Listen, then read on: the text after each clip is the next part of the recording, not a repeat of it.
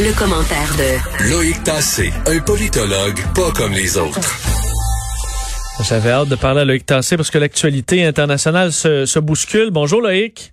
Oui, bonjour, c'est vrai ça. Et euh, on commence évidemment avec la Chine, euh, alors que on, dirait à chaque fois que le Canada a l'impression d'être un peu forcé de réagir face à la Chine, doivent lancer leur euh, leur truc puis s'attendre à ce que dans quelques jours là ça ça revienne assez fort. C'est un peu ce qui arrive, là, les tensions qui sont à la hausse entre les deux pays.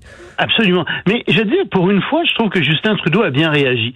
Tu sais, il a suspendu le traité d'extradition qui existait entre Hong Kong et la Chine, qui permettait donc à Hong Kong d'extrader vers Hong Kong euh, des, des, des, citoyens canadiens qui euh, auraient commis des méfaits. Et ça, c'est une bonne chose parce que avec la loi sur la sécurité qui vient d'être passée à Hong Kong, qui vient à, à cause du gouvernement chinois, figure-toi que les gens qui critiquent la Chine, qui critiquent le gouvernement chinois, qui disent par exemple que oui, Hong Kong, ce serait bien que ce soit indépendant, mais ces gens-là pourraient être sujets à la loi, sont sujets à la loi sur euh, la sécurité nationale à Hong Kong.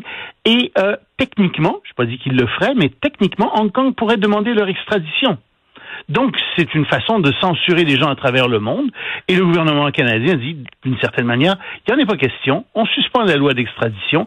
Évidemment, le problème que ça pose, c'est que si des gens vont critiquent euh, le gouvernement chinois, disent que Hong Kong doit être indépendant et que ces gens-là vont à Hong Kong, ils pourraient se faire arrêter et ça pourrait poser un, un, un grave problème. Mais le gouvernement canadien a fait quelque chose de bien. Et tu sais, il y a 20 pays à travers le monde qui ont des traité d'extradition avec Hong Kong. Le Canada est le premier à le suspendre. J'attends que d'autres euh, pays le fassent. Il faut que d'autres pays le fassent. Et euh, si, si ça ne se fait pas, est-ce que c'est toujours qu'on a peur de la réponse de la Chine, qui d'ailleurs n'a pas tardé pour le Canada? Ben oui, le Canada, la Chine tout de suite a dit qu'est-ce que c'est que ça?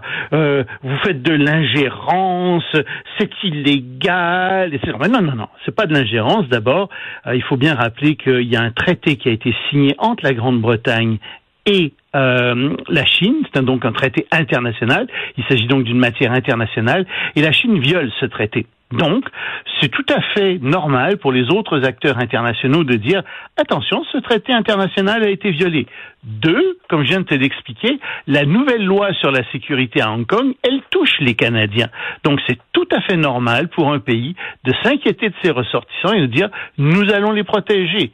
Et trois, je te dirais, attention, quand on est devenu la première puissance économique au monde, et c'est ce que la Chine est en parité de pouvoir d'achat, ben, il faut s'attendre à ce que d'autres pays viennent critiquer ce qu'on fait dans son pays. Parce que ce qui se passe en Chine, c'est maintenant l'affaire du monde entier parce que ça a des conséquences sur le monde entier. Donc la réaction de la Chine, la réaction outrée de la Chine est complètement ridicule et euh, il ne faut pas s'arrêter à ça. Malheureusement, il c'est possible que la Chine impose des sanctions contre le Canada, mais si tu veux, euh, bon, ben écoute, on vivra avec. C'est ce pays est une dictature qui devient de plus en plus impossible. On peut pas faire affaire avec ce, ce pays-là. On peut pas commercer avec ce pays-là véritablement. Et on voit, euh, la Chine a même mis en garde ses ressortissants contre les fréquents, fréquents problèmes de violence au Canada, ben les appelant à la prudence. Évidemment, ben comme si les, en Chine on devait se méfier des voyages au Canada à raison. Veux-tu me dire où sont les fréquents problèmes de violence au Canada? Non, et la Chine ne peut pas les nommer non plus euh, parce qu'ils ne les nomment pas là, ces incidents. Non, évidemment, c'est du, c'est du grand n'importe quoi, c'est de l'indignation, des choses à chemise, etc. Mais écoute, euh, non, non, c'est le Canada qui a raison. Puis la règle de droit, elle existe au Canada, elle n'existe plus à Hong Kong. Alors, tu sais, euh, il faut, faut, faut dire, encore une fois, je suis très critique euh, de, de Justin Trudeau. Et là-dessus, il a fait la bonne chose. C'était ça qu'il fallait faire. Euh, et c'est sûr, encore une fois, qu'il va y avoir des répercussions, mais je pense qu'il y a de plus en plus de pays qui commencent à avoir le numéro de la Chine de Xi Jinping. Je ne veux pas parler de la Chine en général, je parle de ce gouvernement de Xi Jinping qui est vraiment très dictatorial. J'ai parlé, Loïc, en fin de semaine avec un restaurateur qui me disait, bon, là, ils, sont, ils ont rouvert euh, pour, pour la clientèle, euh, évidemment, suivant les règles. Il me disait, ben, nous, euh, faut que ça marche, là, parce qu'on peut pas se, se, se, se, confiner à nouveau, parce qu'on passera pas au travers. Et au niveau mondial, c'est un peu la question. On voit que dans plusieurs pays, euh, les, les, courbes augmentent, évidemment aux États-Unis, mais c'est pas unique aux États-Unis. Euh, alors, on voit les commenter. Mais est-ce qu'on peut se permettre de se confiner à nouveau, de ne pas déconfiner? C'est la grande question. C'est une grande question. Puis, si tu veux, quand on regarde les courbes, ça va pas très bien. Hein? Euh, à l'échelle mondiale, la pandémie a pas ralenti. Elle accélère. Euh, et puis, ça a diminué en Europe, ça a diminué au Canada, en Chine, bien entendu, au Japon. Mais ailleurs, elle augmente. Euh, en Inde, elle est en train de passer en quatrième vitesse. Puis l'Inde, écoute, c'est un milliard trois millions de personnes. Euh, il y, a, si tu veux, seulement 712 000 cas en ce moment. On, pense bien qu'il y en a bien plus que ça parce qu'ils n'ont pas des possibilités de détection aussi fortes que dans des pays développés. Mais ça accélère et ça commence à devenir un grave problème. Euh, L'Australie, qui avait très peu de cas jusqu'à présent, l'Australie commence à avoir des problèmes aussi. Euh, même chose, si tu veux, euh, en Espagne, où on vient de confiner 700 000 personnes. Donc, oui, il y a des gros problèmes. Pardon. Oui, vas-y. Donc, ce que je te disais, c'est que euh, on ne sait pas où ça va aller. Donc, la COVID euh, euh, fait de plus en plus de cas. Aux États-Unis, évidemment, on est en train de reconfiner. Et il faut se souvenir d'une chose, c'est que la COVID, c'était d'abord et avant tout, la lutte qu'on a faite, c'était pour, comme on a dit, aplanir la courbe pour empêcher que les hôpitaux soient engorgés. On a très très bien réussi à faire ça, mais on n'a pas réussi à empêcher, à détruire le virus. Le virus est toujours présent. Il est présent à Montréal, même si on n'a que 8 cas, bravo, c'est merveilleux. Il est toujours présent au Canada, il est toujours présent dans tous les autres pays. Et on va pas le détruire comme ça si facilement.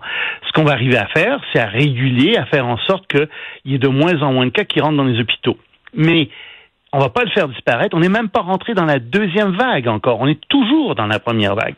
Alors, si tu veux, j'ai quand même une bonne nouvelle parce que c'est pas des bonnes nouvelles de dire euh, que ça, ça augmente dans plusieurs pays du monde puis que euh, on n'arrive pas vraiment à, l'effacer, mais on, on, arrive à aplanir seulement la courbe. Il y a un nouveau médicament aux États-Unis qui vient de rentrer en phase 3 porte un nom très sexy, il s'appelle le REGN COV2, euh, mais il va être essayé sur 2000 personnes en phase 3 et ça stimule, semble-t-il, la réponse des anticorps euh, chez les euh, chez les patients et ça marche. Ça marche, semble-t-il, pour deux choses pour prévenir euh, les l'infection. Donc les gens qui ont reçu ça, ce cocktail d'anticorps en fait, qui stimule les anticorps, euh, attrapent pas vraiment le coronavirus et semble-t-il, ça a un effet aussi chez les patients quand on, on cherche à les guérir.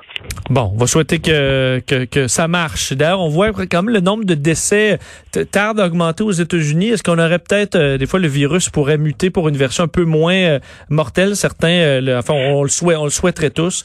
Ben, il, il, a muté déjà plusieurs fois et il semble qu'il soit plus virulent qu'avant. plus virulent, peut-être moins mortel. on ne sait pas exactement. C'est un virus qui nous réserve encore bien des surprises. Je suis pas médecin, je suis pas, tu sais, mais mais je dis ce que ce que tout le monde dit là-dessus et je pense qu'il faut rester très très prudent. Et je te dis au Québec aussi, tu sais, je regarde, j'observe à Montréal, euh, les gens sont relativement prudents encore. Il faut continuer à garder ces distances, surtout à l'intérieur. Et je t'avoue là-dessus que je comprends toujours pas que le gouvernement du Québec dise pas aux gens de, de, de, impose pas le masque, si tu veux, dans les transports publics et dans les commerces à l'intérieur. Tu sais, à l'extérieur, je comprends que euh, c'est pas la même chose, mais à l'intérieur dans les espaces publics, ben il faudrait avoir un masque vraiment. Et euh, un mot sur une histoire vraiment particulière entre euh, Israël et l'Iran. Euh, souvent, ce qu'on nous dit versus la, vérité, encore une fois, ça peut être bien différent? Ben oui, mais on ne sait pas très bien ce qui est en train d'arriver en fait en Iran. L'Iran a toutes sortes d'accidents, si je puis dire, qui se passent depuis trois mois. le 30 juin dernier, il y a un de ces sites nucléaires, le site de Natanz, qui a pris feu. Ça a été revendiqué cette attaque-là par un groupe euh, euh peu connu, euh, un, un, groupe de, d'opposants. De, euh, et alors, on se rend compte en fait qu'il y a plein d'attaques comme ça qui depuis trois que, que l'Iran subit depuis trois mois. Le gouvernement iranien dit oh mais non mais ce sont des accidents, vous savez. Non non non. Mais en fait, il semble bien que ce soit Israël qui, soit derrière tout ça. Et euh, on pense ça en grande partie parce que Israël a subi euh, il y a trois mois une attaque cybernétique sur son réseau d'eau potable de la part du gouvernement iranien. Il s'est rien passé, ça a pu être déjoué, etc. Mais que s'est-il passé ensuite Comme par hasard, euh, le, la ville, la grande ville portuaire de Sarid, oh là là, j'arrive pas à le prononcer, Sarid Rajai, euh, a été attaquée, euh, a subi une attaque cybernétique qui a bloqué tous ces canaux, tous ces, ces où passe l'eau, etc. Et il y a eu des inondations partout. On s'est dit, tiens, c'est quand même curieux que ça existe. Ah oui, mais vous savez, problème informatique, etc. Plusieurs incendies, en fait, ont, ont lieu dans plusieurs installations clés euh, en, en, Iran depuis trois mois. Et euh, bien sûr, euh, les services secrets israéliens se vendent pas ça, et les services de contre-espionnage iraniens se vendent pas non plus de pas avoir réussi à, arrêter ces attaques. Mais il semble bien que donc il y a un, ensemble d'attaques qui soient perpétrées par Israël en Iran même en ce moment, et que ça fasse mal euh, à l'Iran. Un mot en terminant, X sur euh, Donald Trump. semble que des, des lobbyistes près du président ont euh, eu de lucratifs contrats euh, reliés à la COVID-19. Mais oui, tu, tu, tu m'as envoyé un article là-dessus, puis c'était fascinant de voir ça. Tu sais, euh, Donald Trump avait dit nous allons nettoyer le marécage, clean the swamp. Oui, oui, bien sûr. Alors il y aura plus de ce genre de choses, de contrats qui vont être donnés à des lobbyistes, etc surprise, euh, il semble qu'il y ait 40 personnes, 40 lobbyistes qui aient reçu 10 milliards d'aides fédérales dans le cadre de la lutte contre le Covid-19.